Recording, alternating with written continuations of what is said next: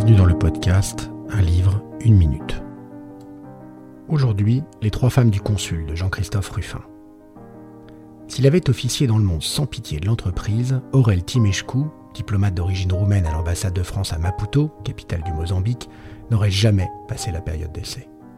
Dilettante, désordonnée, loufoque, sans aucune capacité de concentration, sans aucun intérêt pour sa profession, mais mélomane averti, notre héros s'avère être un enquêteur hors pair, en particulier lorsqu'il flaire l'injustice.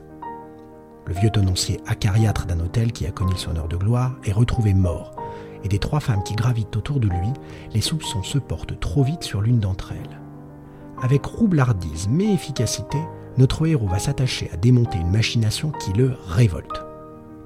Dans un environnement indolent, où la chaleur semble ralentir le temps, Ruffin nous convie dans un style empreint de grâce à cette enquête pleine de poésie et de malice, et nous accompagnons Timeshku avec la curiosité de celui qui sait qu'à coup sûr, quelque chose de pétillant va survenir.